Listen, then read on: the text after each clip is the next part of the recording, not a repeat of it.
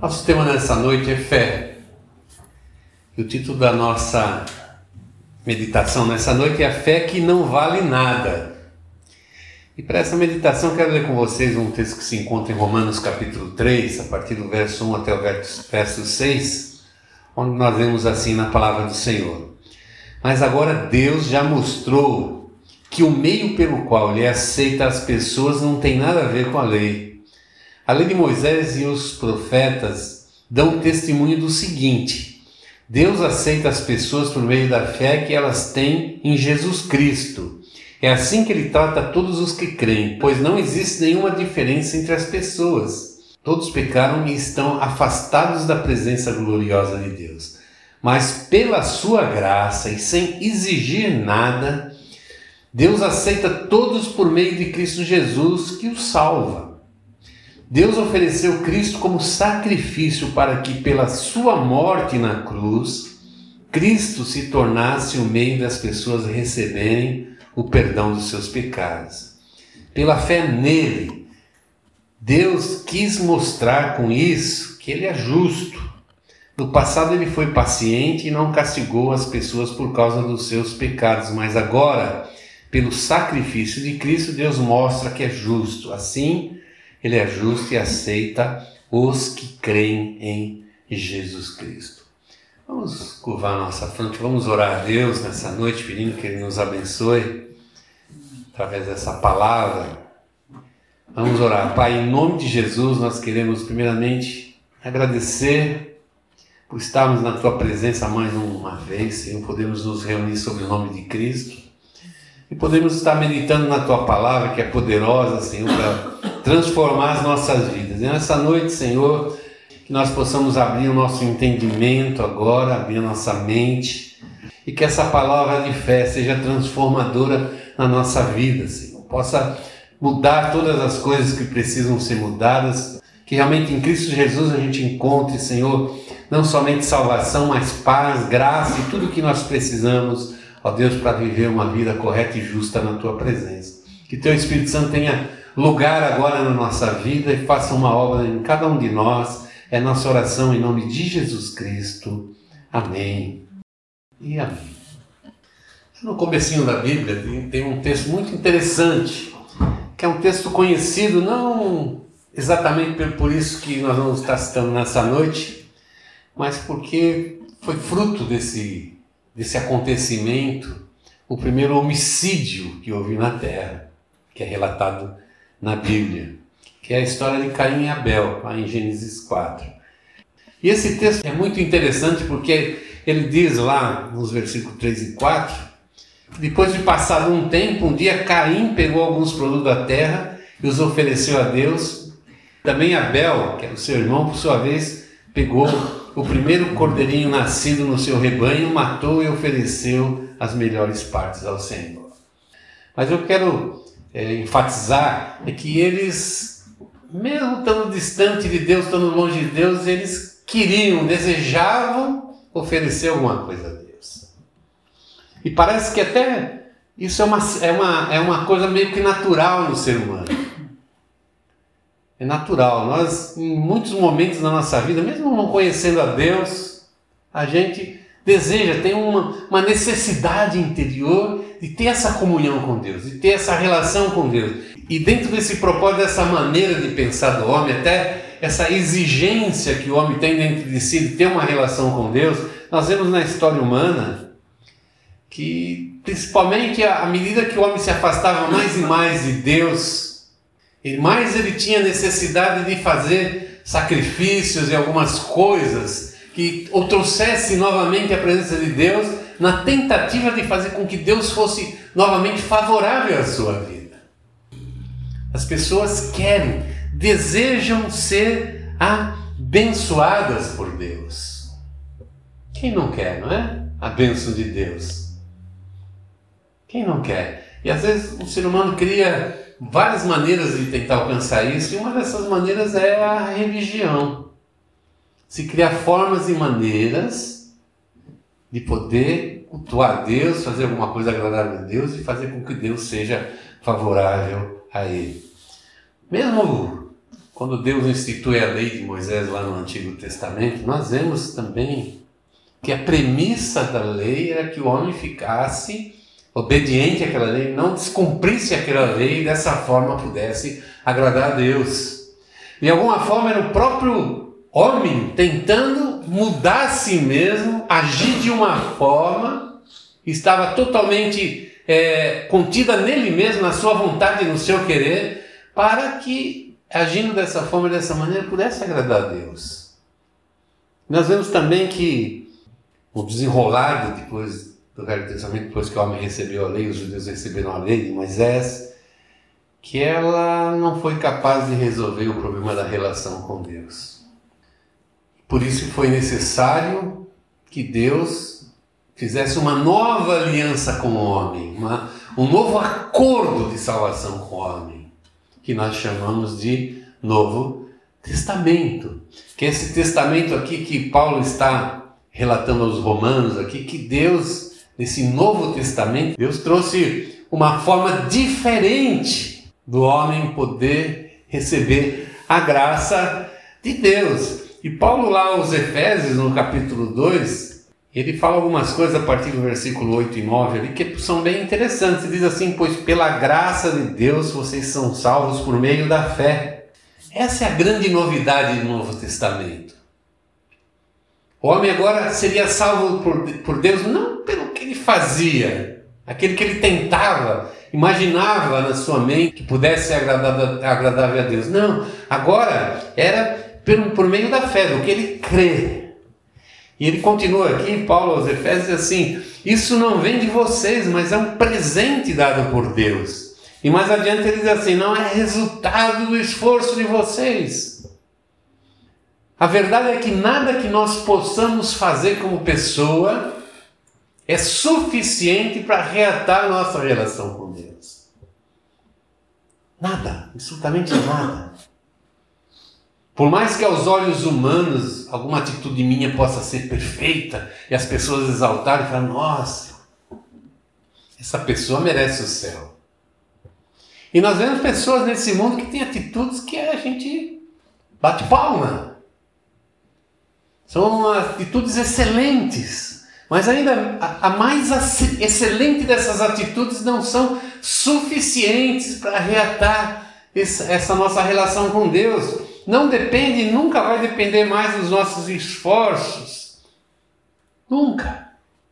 Porque é alguma coisa que Deus agiu, é a ação de Deus que nos traz a graça, é a ação de Deus que nos reata com Deus. É a ação de Deus que transforma, que muda a nossa vida. A salvação não está mais a, a, a, condicionada ao que eu faço, ao meu ativismo, mas está sim é, relacionada ao amor, à graça de Deus sobre a minha vida e a maneira como eu enxergo, eu aceito e recebo essa graça. Ali em Efésios, Paulo fala como um presente dado por Deus. Um presente. Um presente. Deus resolveu nos reconciliar com Ele. E Deus agiu a nosso favor. Não esperou nada de nós.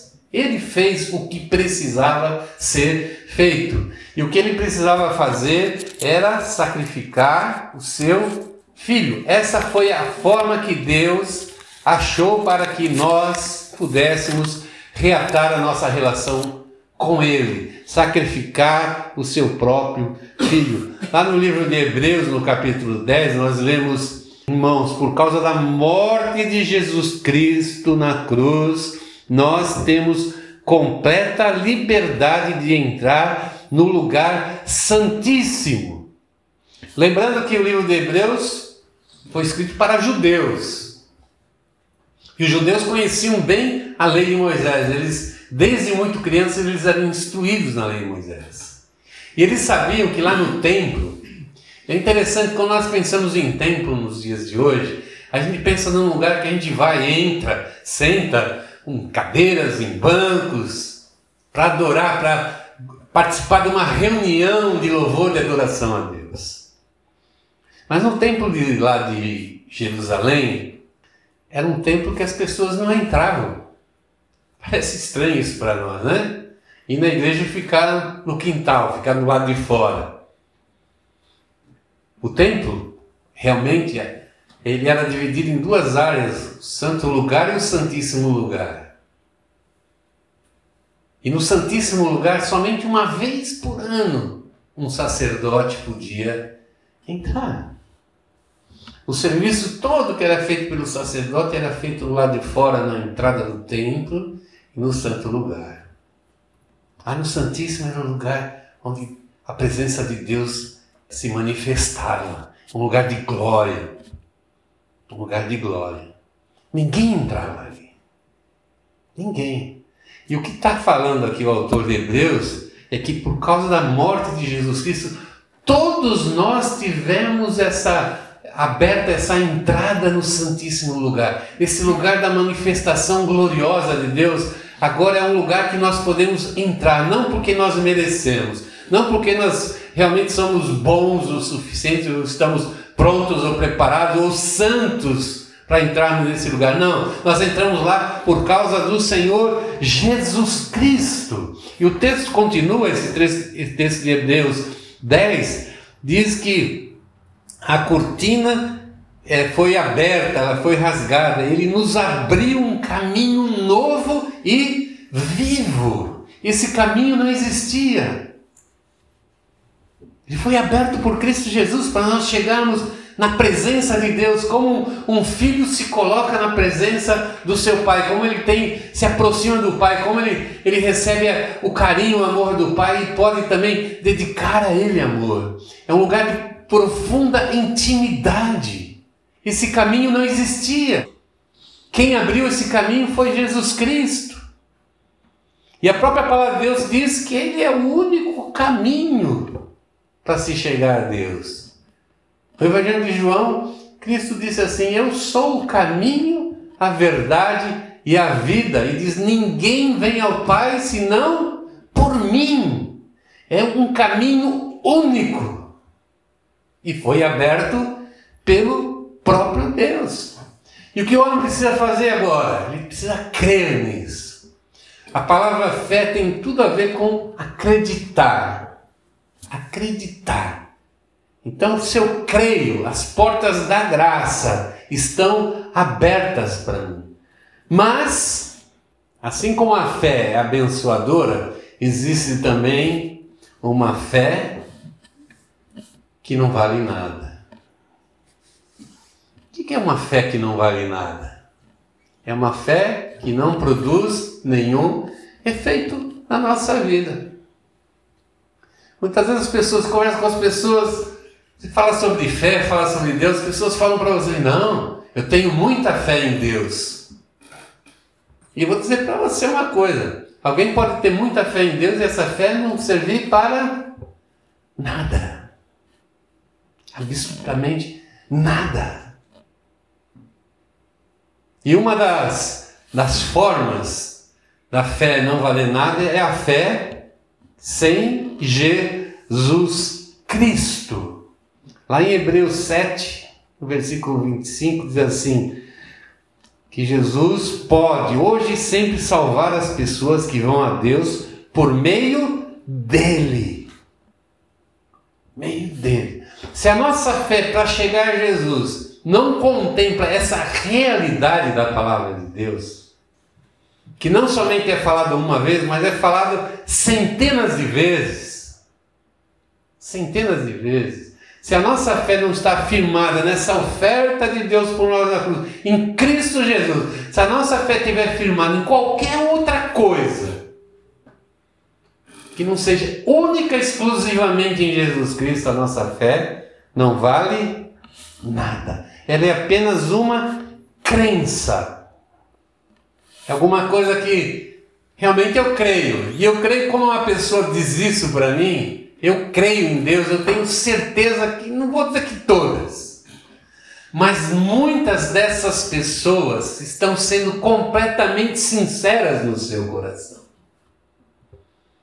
Eu acredito que elas creem mesmo em Deus. Mas a Bíblia deixa muito claro, não é o fato de eu crer em Deus que me traz salvação.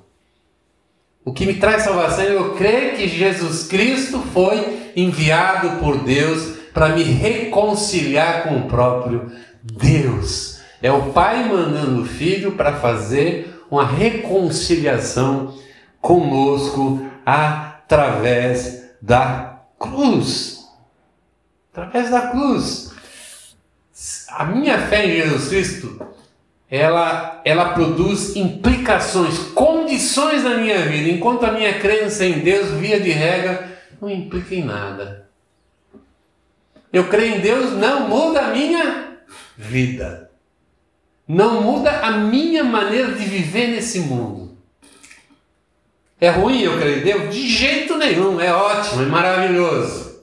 Mas se você quer ser reconciliado com Deus, você precisa passar por Jesus. E passar por Jesus impõe condições na nossa vida. O próprio Cristo, lá em Lucas capítulo 9, falando a respeito das pessoas que desejavam ter é, essa aproximação com Ele, desejavam seguir os seus discípulos. Ele impõe algumas condições, e a primeira dela é esqueça os seus próprios interesses. Eu creio em Deus não implica eu mudar nada na minha vida, esquecer nada na minha vida. Eu creio em Jesus Cristo, aceitar a sua mensagem salvadora, aceitar o seu sacrifício, implica em eu desistir dos meus interesses. Diz mais lá. Nós temos que estar prontos cada dia para morrer. É um, um paradoxo da palavra de Deus. Todo dia é morrer para viver. Cristo é assim. Todos os dias eu tenho que matar esse homem que não quer nada com Jesus Cristo, que vive lá dentro de mim, que deseja somente satisfazer a si mesmo. Usar o mundo, usar a vida, usar tudo que está ao meu redor para agradar a mim mesmo. Eu me satisfazer. Se eu estiver satisfeito, estiver feliz, está tudo bem. E normalmente essas pessoas que só creem em Deus, é isso que elas pedem para Deus. Uma vida longa, abençoada, farta, rica.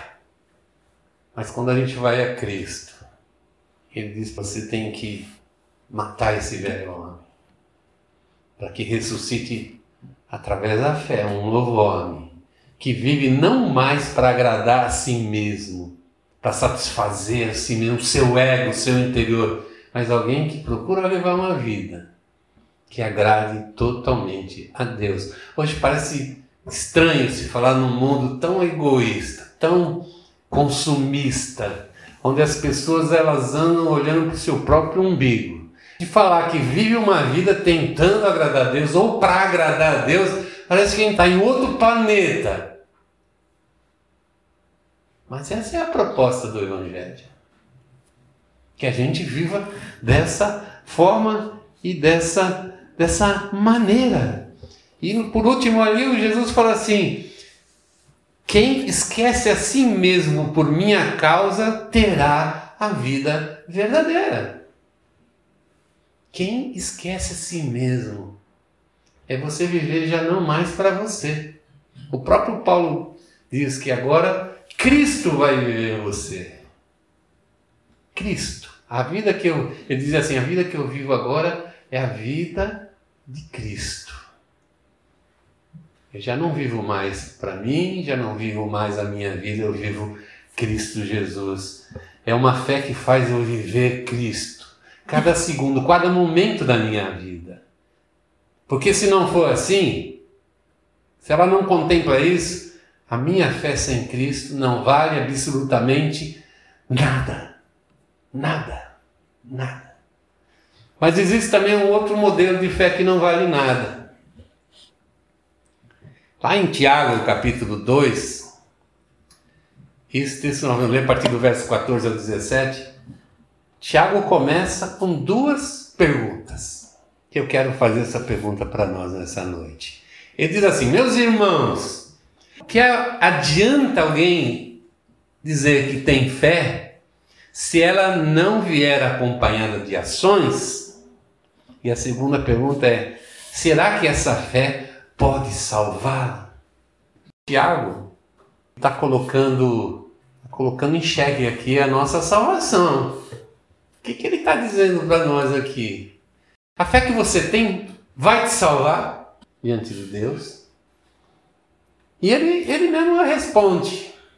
E ele, ele deixa muito claro que a fé que não vem acompanhada por ações, ela é morta. É uma fé que não vale nada. Eu posso andar dizendo para quem eu quiser que eu sou de Deus, que eu sou de Jesus, que eu tenho fé no meu coração, mas se eu não mostrar na minha vida ações, atitudes que mostrem que eu creio em Jesus Cristo e por isso eu tenho acesso ao Pai Celestial, eu vou ser uma mentira, um engano. Sempre a nossa fé em Deus, através de Cristo Jesus, vai produzir ações, atitudes na nossa vida. E a atitude principal é o amor. Se eu não tiver amor, a minha relação com Deus é nenhuma.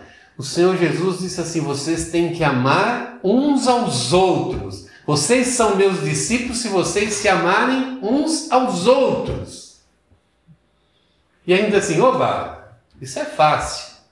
Mas quando Jesus qualifica esse amor e diz assim: vocês têm que amar uns aos outros como eu vos amei, aí a coisa muda de figura.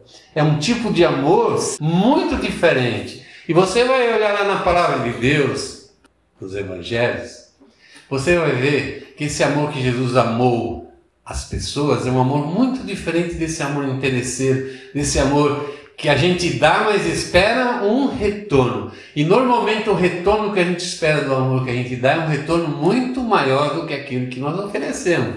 Mas Jesus não amou nesse sentido nem dessa maneira. O amor de Jesus é um amor de entrega. Um amor de, que, de alguém que não espera nada em troca.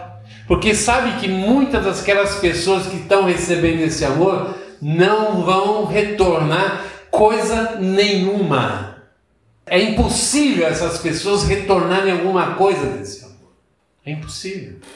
E para falar a verdade, se nós retornamos algum amor a Deus, algum amor a Jesus Cristo, é o próprio amor que Ele nos dá, que inunda a nossa vida. E quando eu digo assim que eu amo Jesus Cristo ou que eu amo a Deus, eu tenho que amar as pessoas. E eu amo as pessoas porque o amor de Cristo está em mim, está na minha vida. Porque muito provavelmente, se esse amor não estivesse em mim, eu nunca poderia amar ninguém como Cristo me amou, sem esperar absolutamente nada em troca.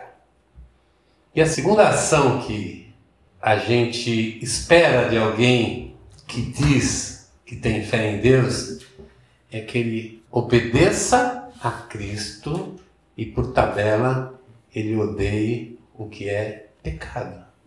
Você sabe que às vezes é, nos tempos modernos, às vezes a gente tenta até esconder a palavra pecado, né? Alguém do século XXI está falando em pecado. Falar em pecado hoje cara, totalmente descontextualizado. Por quê? Porque no mundo hoje não existe pecado. Cada um faz o que quer. Nada é pecado. Se te agrada, faça, seja feliz. Enquanto a palavra de Deus deixa muito claro para nós que sempre o propósito de Deus para a vida do ser humano foi viver dentro do seu padrão de vida, da sua vontade, do seu querer. Padrão moral, padrão espiritual, padrão relacional. Deus espera um padrão nas nossas relações uns com os outros e da nossa relação com Ele mesmo. E todas as vezes que a gente se afasta desse modelo, desse padrão, nós entramos em conflito com Deus. E é justamente esse conflito com Deus que se chama de pecado, essa desobediência aos padrões, aos limites impostos por Deus. E se eu quero realmente ter uma vida relacional com Deus, eu tenho que virar as costas, eu tenho que me afastar, eu tenho que é, sentir ódio, nojo, nojo pelo pecado. O pecado às vezes parece que para nós não é nada.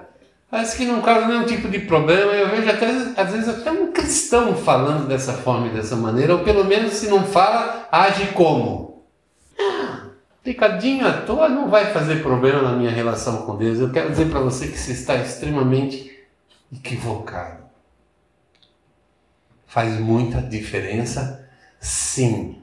Deus odeia, Deus detesta o pecado. E foi por causa do pecado que o homem foi afastado da presença de Deus, que era o ser que ele mais amava, e amou de tal maneira, como diz lá o Evangelho de João, que entregou o seu único filho para morrer na cruz, para que nós pudéssemos voltar à presença de Deus. Se isso não é amor, eu não entendo o que é amor. Então, se a nossa vida ela não mudar por causa da minha fé em Jesus Cristo, a minha fé não vale nada. Os seres humanos têm criado algumas formas, algumas maneiras de tentar resolver esse problema.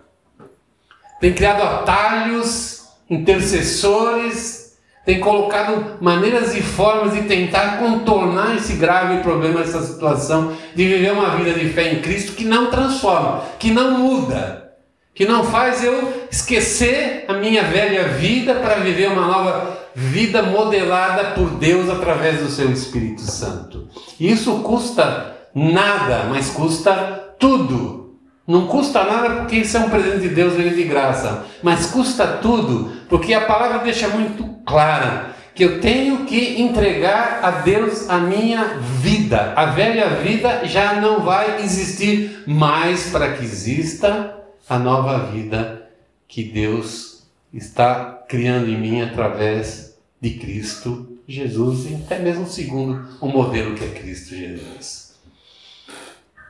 A grande pretensão da palavra de Deus da Bíblia é transformar a sua vida, deixar a sua vida exatamente igual à vida que Jesus Cristo viveu. E fico pensando como Deus é pretensioso ou ele é maluco, está fora do seu juízo, ou ele vê em nós essa condição de podermos ser transformados nessa imagem e semelhança de Cristo. A Bíblia narra lá que no começo, lá no, no livro de Gênesis, na criação, que o Senhor nos criou segundo a sua imagem e semelhança. O pecado destruiu essa imagem e semelhança. Nós ficamos longe de parecer com Deus por causa do pecado. Mas agora em Cristo Ele nos recria novamente, segundo essa imagem e semelhança. Para que a gente possa viver a verdadeira vida, como diz a palavra.